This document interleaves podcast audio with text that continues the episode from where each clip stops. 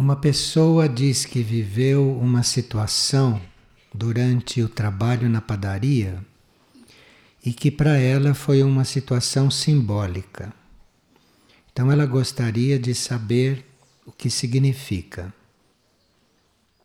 Ela disse que foi colocado dentro do forno um grupo de troncos que ficaram travados no meio do forno e que eles não conseguiam destravá-los e nem rompê-los.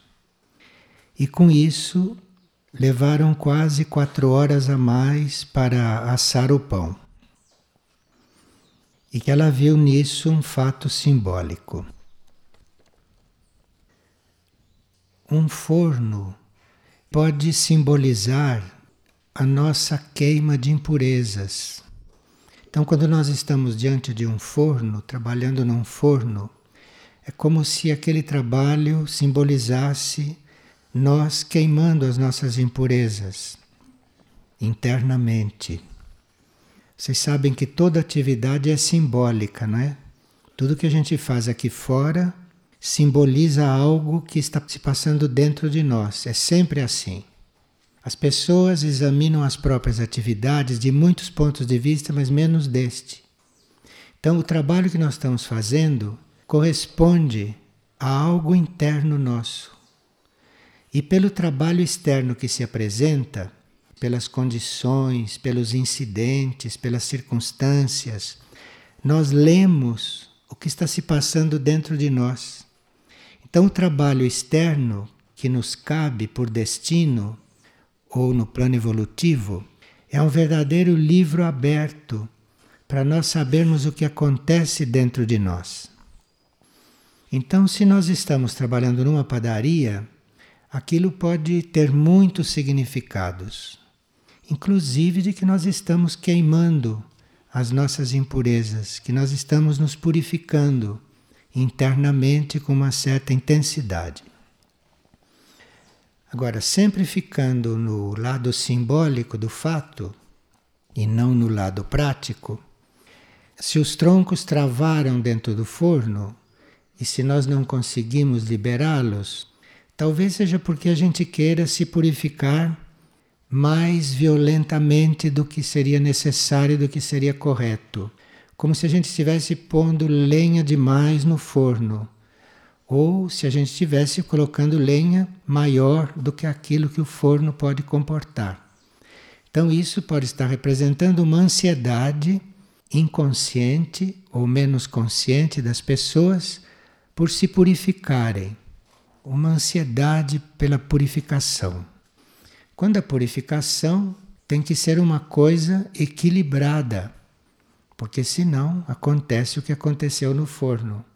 Leva-se muito tempo mais do que se poderia levar. Então, isso é o lado simbólico. E veja, essa espécie de ansiedade não existe por nós ajudarmos os outros ou por nós lidarmos com o karma do mundo. Uma pessoa está perguntando se nós podemos ajudar alguém a pagar o karma. Se nós podemos assumir o karma de um outro ser humano. E se isto é feito com o coração, se pode ser considerado serviço. Isto é muito delicado porque cada um de nós traz aquela parte kármica para uma determinada encarnação. E aquele karma que nós trazemos para equilibrar naquela encarnação, ele é muito bem estabelecido pelas energias do karma, pela lei do karma. De forma que a cada encarnação nós trazemos uma parte do nosso karma negativo, trazemos uma parte do positivo e trazemos também, se houver espaço naquela encarnação para mais trabalho, podemos trazer um pouco do karma em arquivo, porque todos nós temos karma em arquivo, que não surge naquela encarnação, está em arquivo, esperando momentos oportunos, esperando momentos mais adequados. Então, isso é muito delicado, a gente querer aliviar o karma do outro no sentido de assumi-lo, porque nós já temos a nossa parte, que já veio bem dosada para nós, levando em conta as nossas dificuldades ou as nossas facilidades. E também nós nos oferecermos para descontar o karma de um outro e o outro deixa de fazer aquela experiência, o outro deixa de aprender alguma coisa. Enfim, isto é um assunto muito complexo. Agora, a lei do karma prevê que você assuma o karma de um outro. Isto é, se aquilo é feito de uma certa forma e se aquilo é feito num determinado momento, a lei do karma pode atender. Mas eu não sei se isto é correto, de um certo ponto de vista. Dentro da lei do karma é possível, porque a lei do karma está considerando em grandes linhas o karma universal.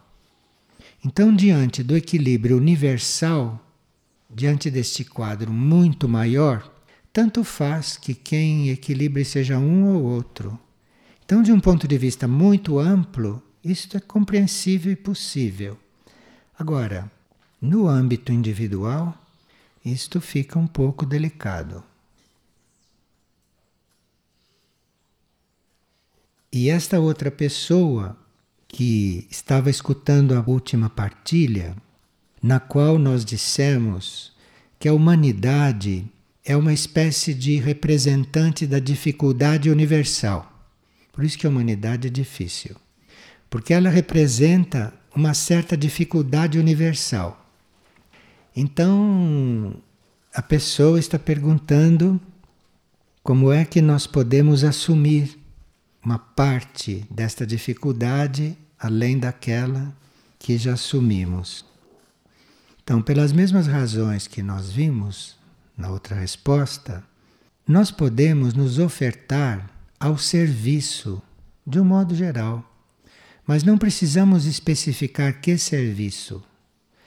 Aqueles que têm necessidade de servir, como toda alma tem, ou aqueles que estão dispostos a servir mais do que eventualmente têm consciência, então podem se ofertar, mas se ofertar de um modo geral, sem dizer eu me oferto para isto ou eu me oferto para aquilo, porque senão você interfere em vários setores kármicos.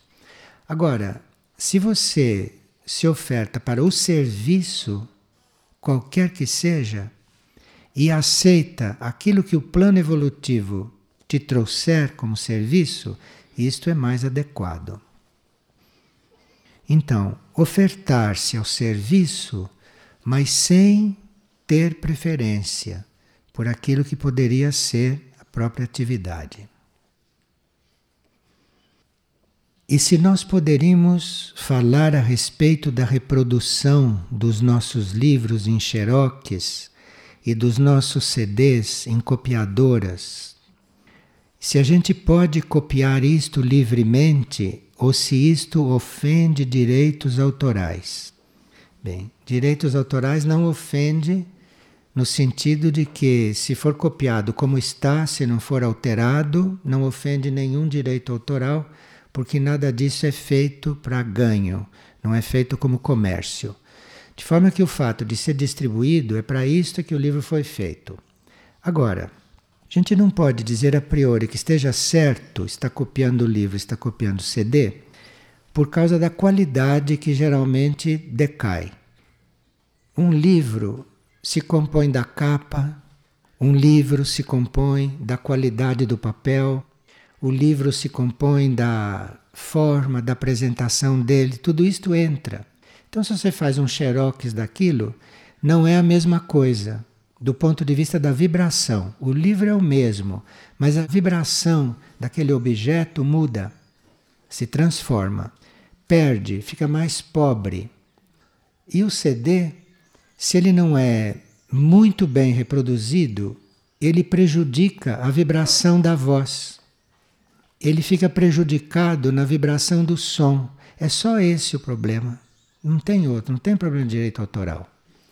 Agora, se a pessoa tem aparelhagem e tem condições de copiar o CD com toda a precisão, com toda a fidelidade, há cópias que saem até melhor do que o original.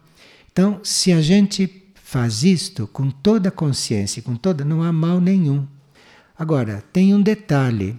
Quando se copia um CD, desde que seja muito bem copiado para não alterar o som e nem a vibração, precisa cuidar também da etiqueta, porque na etiqueta estão certos dados, estão certas informações. Ali está escrito a que série o CD pertence, tem um, umas legendas explicativas. Ali tem uma série de coisas que complementam o CD. Então, quando você copia um CD e dá, ele vai, de um certo ponto de vista, incompleto. Porque a etiqueta é feita com cuidado. A etiqueta é feita de uma forma que complete aquilo que está lá dentro, aquilo que vai se ouvir. Então, não é uma questão de direito autoral, absolutamente. É uma questão de cuidado, não é? E é uma questão de qualidade, de não se diminuir a qualidade de uma coisa.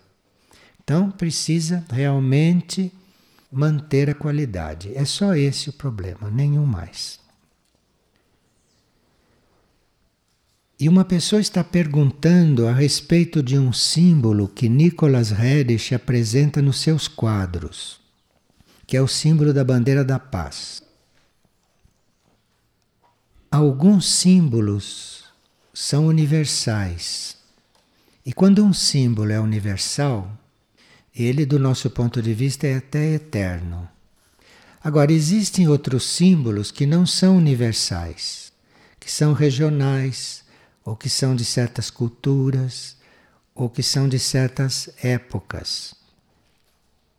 Quando Nicholas Harris apresentava a bandeira da paz, ele e todo aquele grupo que trabalhava com Moria estava realmente colaborando para que houvesse paz, para que não houvesse guerras, porque havia guerras programadas e guerras que se sabia que iam acontecer. Então, fazer uma pintura trazendo a bandeira da paz tinha muito sentido, sentido social, sentido histórico e sentido artístico também no caso dele. Agora, Hoje, para nós conseguirmos manter uma certa paz e para nós conseguirmos que as guerras não aconteçam, hoje precisa muito mais do que bandeira.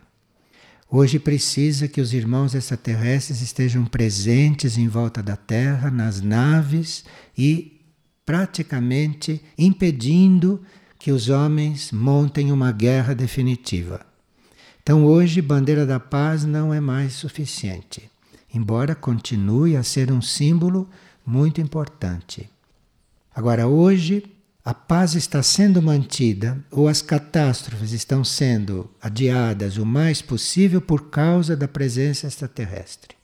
De forma que, se hoje houvesse um pintor que trabalhasse a serviço de um plano como Herrich, hoje, se ele fosse pintar a segurança e a paz, ele iria pintar o que se passa em volta da Terra do ponto de vista dos irmãos. Isto seria a atualidade agora, isto seria o que se passa agora. Mas isto não invalida os quadros de Herrich como beleza, beleza plástica, beleza pitórica, etc., como vocês veem aí, que é uma beleza que resiste até as reproduções.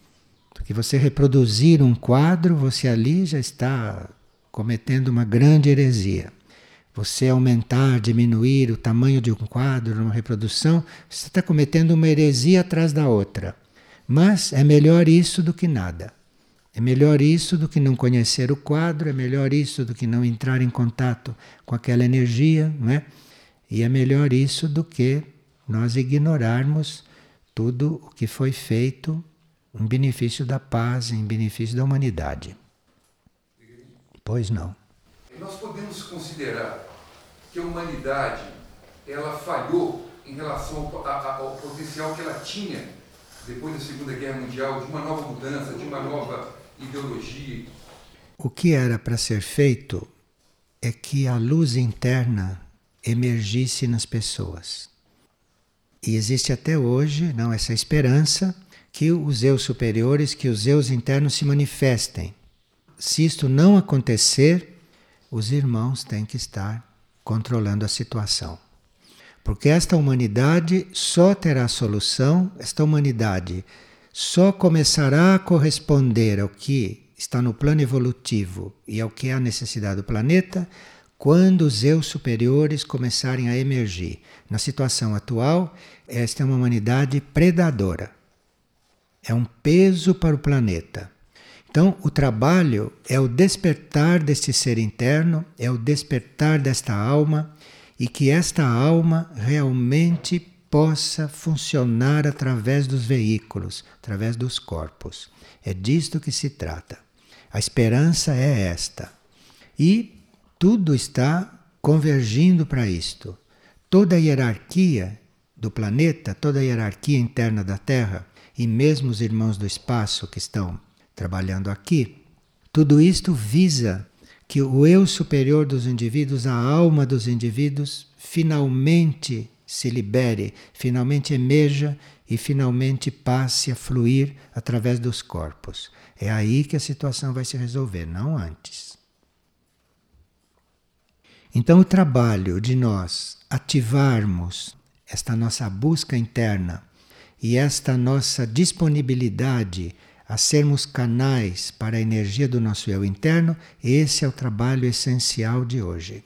Sem esse trabalho, sem a realização desse trabalho, a humanidade está numa situação periclitante. E isto ainda não se resolveu negativamente por causa da presença dos irmãos do cosmos aqui na Terra. Porque os irmãos do cosmos sabem muito bem o que significa um planeta fracassar. Um planeta fracassar significa um grande golpe em todo o sistema solar. Isto vai repercutir em todo o universo. Então, praticamente, o universo todo foi convocado para vir ajudar que isto não aconteça. O nosso trabalho, claro que não está aí nas naves, porque eles estão lá. O nosso trabalho é fazer o trabalho em nós, trabalho dentro de cada um. E dentro de cada um haver esta busca, haver esta abertura para o nosso interior, esta súplica para que todos os obstáculos se removam, para que esta nossa energia interna, para que esta nossa luz interna possa finalmente fluir. Porque sem isso, a humanidade é predadora e a humanidade é conflitante. De forma que é preciso realmente esse trabalho prioritariamente para todos aqueles que têm consciência. E o resto está em muito boas mãos, como nós sabemos. Veja, um sonho que confirma isto. Uma pessoa diz que ela não se lembra de detalhes do sonho, mas o que ficou na sua memória é que ela estava grávida e que de repente ela olhou para o seu ventre e viu que ele tinha sido aberto, que tinha sido um corte sem dor, como uma cesariana muito bem feita, e que o ventre já estava todo costurado de novo. E quando ela viu, a criança que tinha nascido já estava nos braços de alguém e tudo estava muito em ordem.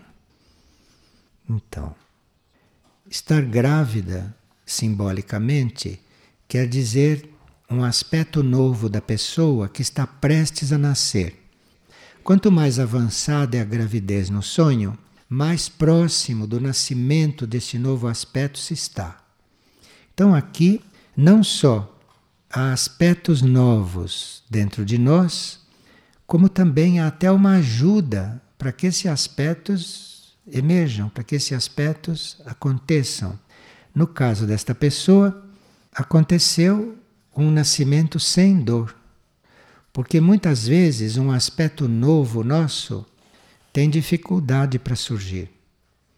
Pode ser até doloroso para surgir. E há casos em que até esta dor, até essas dificuldades são removidas com ajuda, com ajuda superior. Foi o que aconteceu aqui. E como esse aspecto novo, essa criança no sonho, estava nos braços dos parentes dela que estavam ali, quer dizer que esse aspecto novo dela vai ter o apoio das pessoas coligadas. E uma pessoa está sempre às voltas com o número 11, sonha com o número 11 e quer saber o que isto quer dizer. O número 10 representa o homem completo. Se nós estamos sendo acompanhados pelo número 11, quer dizer que nós temos possibilidade de ser um pouquinho mais do que 10. Quer dizer, darmos ainda outros passos além desse homem completo. Isto é, o 11 significa um passo para a evolução superior. O 10 é esta evolução humana, normal. O número 10 representa um ser que evoluiu normalmente. O 11 é uma possibilidade de ir além desta evolução humana. Agora, em outros sonhos, em outras conjunturas, o 11 pode significar outras coisas. Quando se dá uma explicação a respeito de um símbolo, não se está excluindo os outros aspectos dele. Há pessoas que sonham com o 11 e elas podem estar em dualidade. E elas verem o 11 é uma força, uma energia para elas deixarem de ser duais, deixarem de ser divididas. Mas aí a gente teria que somar o 1 mais 1 do 11 dá 2. E 2 é o número da dualidade. Nós temos que ser flexíveis diante dos nossos sonhos. Nós não podemos ter regras para interpretar símbolos. E também não temos que ter definições de símbolos para aplicar em todos os sonhos. Vocês veem pelo número 11 que significam duas coisas completamente diferentes. Quando alguém traz um símbolo, ou quando acontece um símbolo conosco, nós precisamos ver qual é a nossa circunstância naquele momento, o que está acontecendo conosco naquele momento, para a gente compreender ao que que o símbolo se refere. Não basta dizer sonhei com 11. Precisa ver se aquela pessoa já está bem como evolução humana, então o 11 quer dizer uma coisa. Ou se ela está dividida, o 11 quer dizer outra. Quer dizer um sinal para ela que ela está dividida e que ela tem que se unir. Ela não tem que ser um mais um igual a dois, porque dois é a dualidade. Ela tem que ser um. Então, os símbolos significam coisas diferentes, dependendo do estado da pessoa, dependendo daquilo que naquele momento são as circunstâncias e as conjunturas da pessoa. E uma pessoa diz que está estudando o, trabalho espiritual com a mente, este livro novo, e que ela está tendo dificuldades para identificar cada um dos aspectos da mente. Porque ela está habituada a ficar focalizando a mônada e o regente, você sabe que são planos muito além. Uma das tarefas desse livro é nós reconhecermos o trabalho que temos que fazer com a nossa mente pensante, com a nossa mente concreta. Porque nós não podemos cuidar de mônada nem de regente enquanto a nossa mente concreta não está ordenada, enquanto nós não temos coordenação sobre a nossa mente concreta. Isto é, quando não conseguimos ficar quietos quando devemos ficar quietos, quando não conseguimos fazer silêncio, quando temos que fazer silêncio, quando não temos controle da palavra, quando perdemos o sentido do que estamos falando, não temos nem tempo de escolher as palavras que dizemos. Então, tudo isto é falta de trabalho na mente concreta, falta de controle na mente concreta. Então, o livro está nos trazendo este detalhe. Nós temos falado muito de regente, de mônada, de avatar. Mas não esqueça que a base, a base é o trabalho na mente. E o livro está explicando por quê. Do nosso esforço para controlar a mente, do nosso esforço para purificar a mente ou para harmonizar a mente, desse esforço vem uma nova energia. E muitas vezes nós estamos pedindo para o regente uma coisa que vem por si se nós realmente trabalharmos a mente. Isto é, a mente bem controlada, a mente bem conduzida, a mente bem tranquila, a mente bem ritmada, nos dá uma ótima saúde física, porque se a mente está bem, a respiração vai bem, a circulação vai bem. Então, isto afeta o plano físico, afeta o corpo físico. E isto afeta também o nosso plano mental diretamente. De forma que o fato de nós estarmos visualizando outros níveis de trabalho não exclui que nós façamos o trabalho básico, que é o trabalho com a mente, porque sem esse trabalho nós não vamos chegar lá onde estamos buscando. O trabalho com o corpo de luz, com a mônada, com o regente, esse trabalho não está sob o nosso controle. Esse trabalho não acontece quando a gente quer fazer. Esse trabalho acontece é quando o nosso ser humano, da mente para baixo, está em harmonia. Então, o trabalho, o esforço é realmente colocar a mente em paz, é colocar a mente ordenada, é fazer o trabalho que ali o livro está indicando. Isto é a base. É aqui que nós temos que colocar o esforço. Não temos que nos preocupar nem com a mônada nem com o regente. Isto não é trabalho do consciente. Então, nós temos que fazer esse trabalho que é exatamente para que o outro trabalho, que não depende de nós, possa acontecer com mais liberdade. E para que o outro trabalho, acontecendo, possa se refletir nos nossos níveis conscientes. Então, se nós queremos ser um instrumento da nossa mônada, nós temos que trabalhar a mente, temos que trabalhar a organização, a união, o alinhamento dos nossos corpos com a alma. O trabalho da mente é outro plano, é outro nível. E isso se faz mesmo sem o nosso conhecimento. Isso se faz. Cuidado para não se fazer uma fuga daquilo que é o verdadeiro trabalho por querer estar numa situação diferente. O trabalho consciente é com a mente. Todo o resto é uma consequência. Todo o resto vem por acréscimo e vem por obra do alto, não vem por obra da nossa vontade. A mônada não obedece à nossa vontade humana. O regente nem cuida da nossa vontade humana, porque a nossa vontade humana não sabe o que quer porque não tem consciência do cosmos, não tem consciência do nosso destino total. De forma que a vontade humana é para cuidar da mente, para que a mente esteja em bom estado. Porque aí a mente pode trazer para os corpos, pode fazer fluir tudo aquilo que é necessário fluir, inclusive intelectualmente. Agora, aqui uma pessoa está pedindo que a gente fale a respeito de um certo livro e de uma certa seita, de um certo movimento que se diz como um movimento de Mestre Jesus. Olha, nós não comentamos nenhum movimento espiritual. Os movimentos espirituais, quando são autênticos, surgem para suprir necessidade de grupos, de grupos da humanidade. De forma que um movimento espiritual não deve estar olhando para o outro, porque o outro é feito para outras pessoas. Então, entre movimentos espirituais não deve haver esse tipo de relacionamento no sentido de se criticar, de se ver como é, de se comentar. Não. Se existe um movimento espiritual lá, é porque aquelas pessoas precisam daquilo.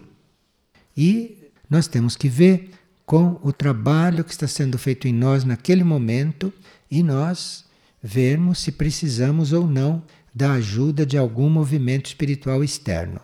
Então, quem está colaborando ou quem está fazendo parte de um movimento espiritual, a primeira coisa que precisa fazer é deixar os outros, porque aquilo é outra coisa, aquilo é outra necessidade e esperemos todos que esteja correto. E aqui uma pessoa está perguntando se a transformação psicológica significa espiritualização. Não, tem nada a ver. A transformação nossa psicológica é uma coisa, a nossa espiritualização é outra coisa, é muito diferente.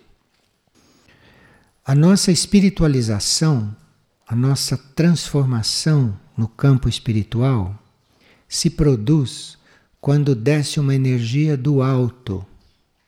Então ninguém se transforma espiritualmente se não desce uma energia do alto, do alto do ser dele.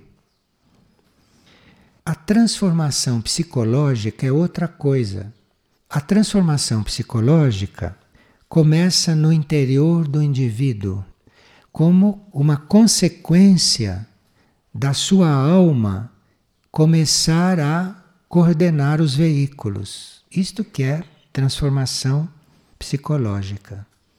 Então, quando a alma dentro de nós começa a controlar os veículos, começa a fluir sobre os veículos, começa a coordenar os veículos, então aí há uma transformação psicológica. Agora, transformação espiritual, espiritualização, não é isso não, não vem de dentro de nós assim com respeito aos corpos, mas vem do nosso nível mais alto, vem do alto. A nossa transformação espiritual vem da mônada, ou vem do regente, se o regente já está no seu papel. Claro que nós não podemos eventualmente ter uma transformação espiritual se não temos uma transformação psicológica. Porque a psicologia está aí no meio. A psicologia está aí, entre a matéria densa e aquilo que vem do alto. Então, a nossa transformação psicológica, isto é, esse trabalho da alma no nosso interior, junto aos nossos corpos, isto é o ponto de partida. Este é o ponto de partida. E aí as forças superiores já terão então o ambiente, já terão então o caminho, o terreno preparado, não é? Para a transformação espiritual. Mas não existe transformação espiritual se a transformação psicológica não foi feita. Isto é, se a alma não trabalhou os veículos, se a alma não coordenou os veículos, não alinhou os veículos. Então, por psicologia, nós não estamos entendendo coisas mentais. Por psicologia, nós estamos entendendo o trabalho da alma no nosso interior. Isto é fundamental, isto é básico para poder acontecer numa segunda etapa a nossa transformação espiritual, a nossa espiritualização. Está claro isto? Você perceber e saber o quanto é importante tudo aquilo, isto deve te dar estímulo para você fazer o esforço, porque esforço precisa fazer. Agora, esse livro da mente não termina aí. Quando ele diz tudo o que ele tinha que dizer, lá no final tem alguns mantras. Esses mantras no livro representam esta ajuda do alto. De forma que não é um livro que diga, olha, vá trabalhar, se esforce, se arrume. Não é isto. Ali está escrito tudo o que você tem que fazer, mas depois tem lá um, uns mantras publicados. Aqueles mantras significam a ajuda que você pode ter, representada naqueles mantras. Então, se você trabalha, se você faz toda a sua parte, todo aquele sistema que o livro está mostrando, se você faz tudo isso e começa a se introduzir nos mantras, você abre uma porta para esta ajuda do alto que precisa vir a uma certa altura. Segundo o jeito que este assunto foi apresentado no livro, os mantras fazem parte do trabalho. Eles são um epílogo, mas eles fazem parte. Depois que a mente já está com certo trabalho. E uma pessoa está também trabalhando a mente e ela descobre, a cada momento que passa, que o seu mental está muito ativo e que para ela fazer silêncio mental é realmente uma tarefa hercúlea. E quanto mais tempo ela passa aqui em Figueira, mais ela vai tendo consciência da dificuldade que ela tem diante da sua mente, diante do trabalho mental. Num certo sentido, nós estarmos bem claramente diante da dificuldade é uma ajuda para você não se iludir. Então você já sabe que é um trabalho delicado, que é um trabalho que exige esforço. Eu não diria fácil nem difícil, porque podem acontecer coisas que estão em outras leis e que tudo se resolva. Isso é previsto também, não? Isto popularmente se chama de milagre. Tem nada de milagre. É a lei de um outro plano que agiu aqui. Que normalmente não age aqui, age só lá no outro plano. Quando ela age aqui, acontece aquilo que o povo chama de milagre. Então, essa dificuldade que ela encontra, isso pode ser resolvido eventualmente pela intervenção de uma outra lei ela teria que ter fé. Agora, essa outra lei que pode acontecer, que pode se projetar e que pode se introduzir no meio das nossas leis materiais atuais, essa outra lei, isto pode descer sim por graça. E isso é previsto, uma coisa que pode acontecer. Então, se está fazendo um trabalho, nós estamos contando, em princípio, com a graça e não estamos contando só com o esforço que estamos fazendo. Porque se você está fazendo um esforço de coordenar sua mente e acha que porque você está fazendo esforço aquilo vai acontecer, isso é um engano, isso é uma ilusão. Porque há certas coisas que necessitam da graça. Sabe, se você começa a construção de uma casa, que é uma coisa material e concreta, que basta misturar cal, cimento, água, tijolo, que ela está lá. Não é bem assim. Aquilo pode não ficar de pé, aquilo pode cair. Então nós temos que, mesmo nas coisas mais concretas, mesmo nas coisas mais óbvias, nós temos que ter sempre essa graça presente. Isso faz parte de um trabalho com a mente. Isso traz para a mente uma outra energia, traz para a mente uma outra disposição. E aí o trabalho com a mente vai ficando mais harmonioso, vai ficando até mais suave.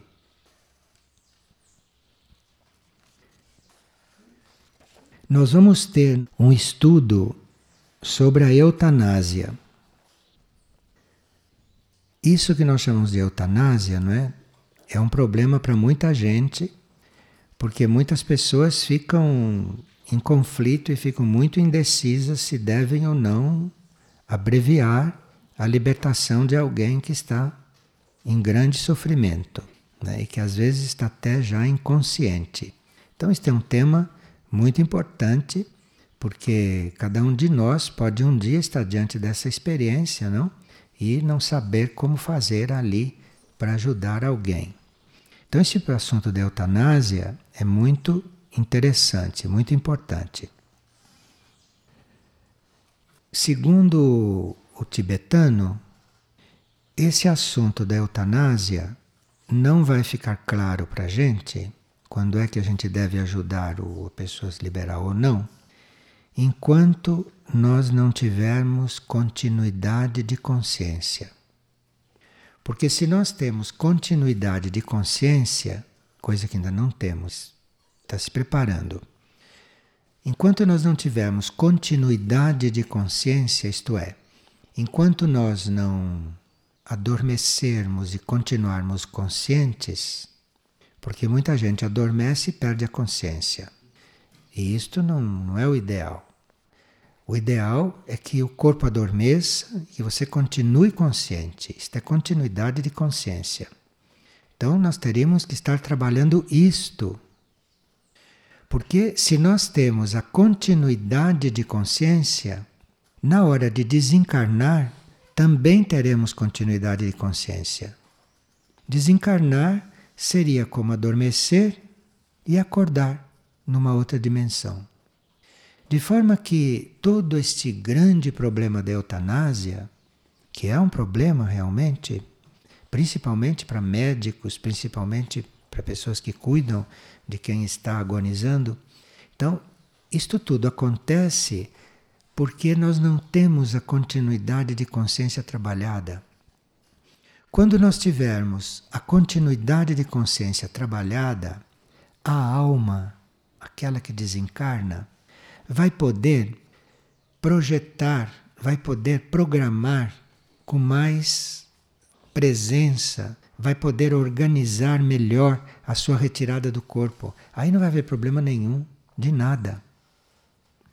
Mas por que que há certas passagens, né, para o outro lado, complicadas, dolorosas? Por que que há isso? Há isso porque pela falta da continuidade de consciência que ainda não existe em nós, as almas não estão programando a morte como poderiam estar programando. Então, quando a alma está bem consciente da passagem que deve fazer, quando a alma está bem consciente das etapas daquela desencarnação, quando isto tudo estiver assim, não tem mais problema de eutanásia. Esse assunto da eutanásia não será resolvido mentalmente nem com teorias. Enquanto nós não tivermos continuidade de consciência, nós não sabemos se devemos ajudar ou não alguém desencarnar. Como que você vai saber? Porque, digamos que um ser esteja totalmente inconsciente. Ele está inconsciente do nosso ponto de vista. Mas nós não sabemos se ele estará fazendo algum estágio lá nos outros planos e quando terminar esse estágio ele vai voltar. Como é que você vai saber isto? É só a alma que pode saber isto, a sua alma. Porque entre as almas elas se conhecem, elas sabem o que se passa entre elas. Nós, diante desse problema, teríamos que realmente estar bastante atentos à nossa própria continuidade de consciência. Porque aí sabemos perfeitamente até quando está chegando o momento de nós desencarnarmos. Porque a alma está programando aquilo com tanta segurança e com tanta precisão que a uma certa altura você vai ficar sabendo que a alma vai desencarnar.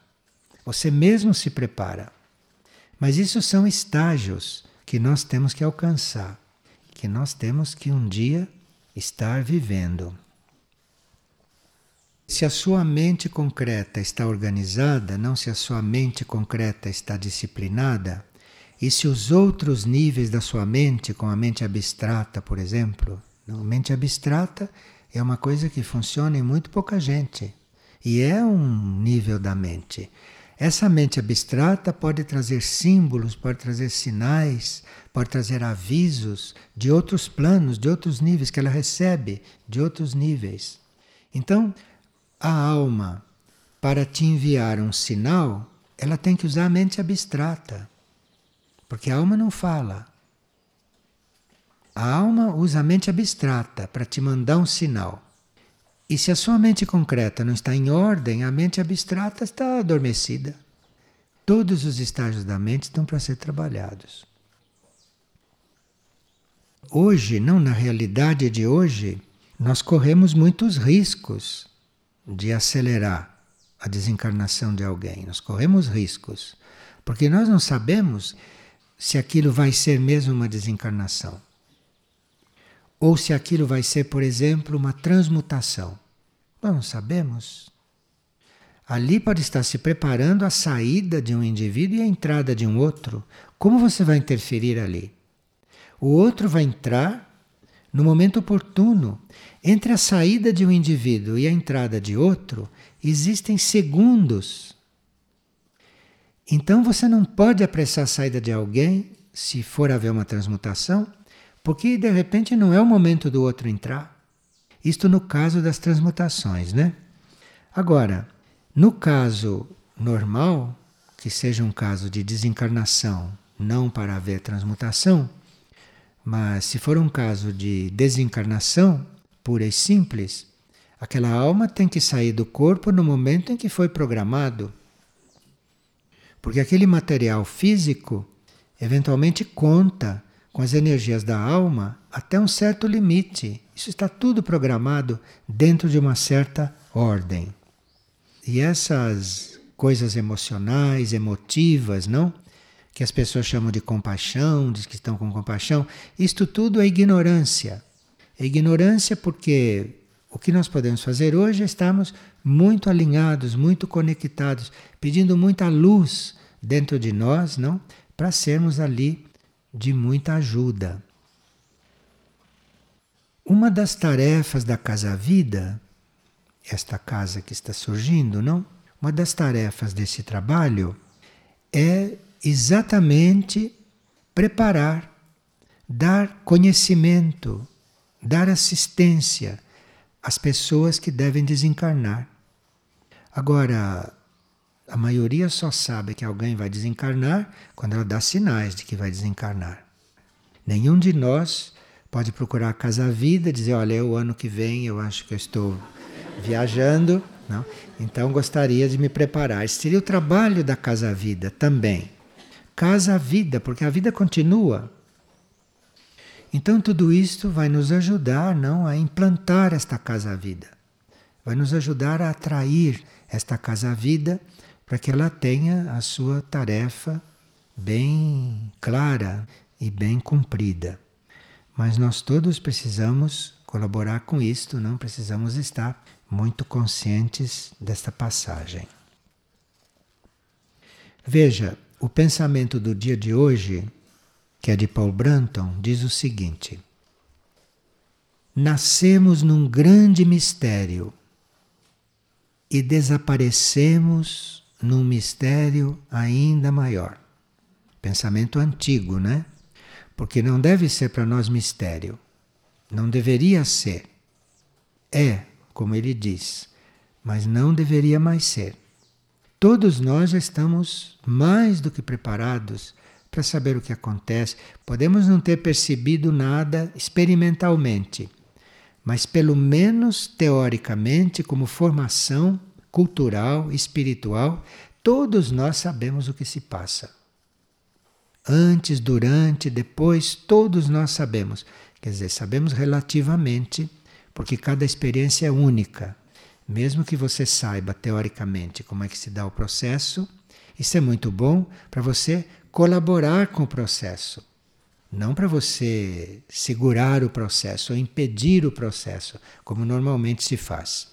Então, para você colaborar com o processo, né? para você trabalhar corretamente ali, é bom que você saiba todas as fases. Mas não se iluda, porque com cada um acontece do jeito dele. Nós podemos ter a notícia geral. Não quer dizer que conosco vai acontecer tal e qual. Vai acontecer segundo nós, segundo aquilo que é o nosso jeito de desencarnar. E isto depende principalmente do desapego que nós trabalhamos durante a vida. Desapego pelo corpo ou pelos corpos, desapego pela vida terrestre, desapego pelas pessoas que vão ficar aqui, desapego pelos bens materiais, desapego pelos problemas. Porque tem gente que não consegue desencarnar porque acha que se ele for para lá os problemas ficam mais complicados. Às vezes se resolvem porque ele foi embora. Às vezes a gente diz, eu não posso ir embora, o que vai acontecer? Vá mesmo, porque aí é que a coisa vai resolver. Entendeu? O problema somos sempre nós. Então, precisaria que a gente tivesse com tudo isso, não é, presente, para realmente não desaparecermos mais num mistério ainda maior, mas que realmente passemos por lado de lá, encontrando tudo bem naturalmente. E isto faz parte da estrutura da casa-vida. Nós termos a consciência de que a vida é una, que a vida não se interrompe, que a vida não termina, que a vida não começa. A vida é una, a vida é eterna.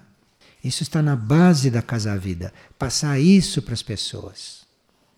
E quanto mais nós tivermos essa preparação, melhor será para esta etapa do trabalho.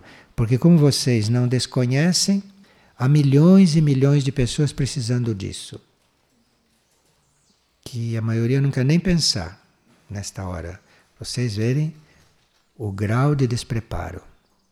Quando nós temos que estar sempre prontos. Não, não querer nem pensar. Nós temos que estar sempre prontos para isso acontecer a qualquer momento. Porque não tem nenhuma interrupção na vida.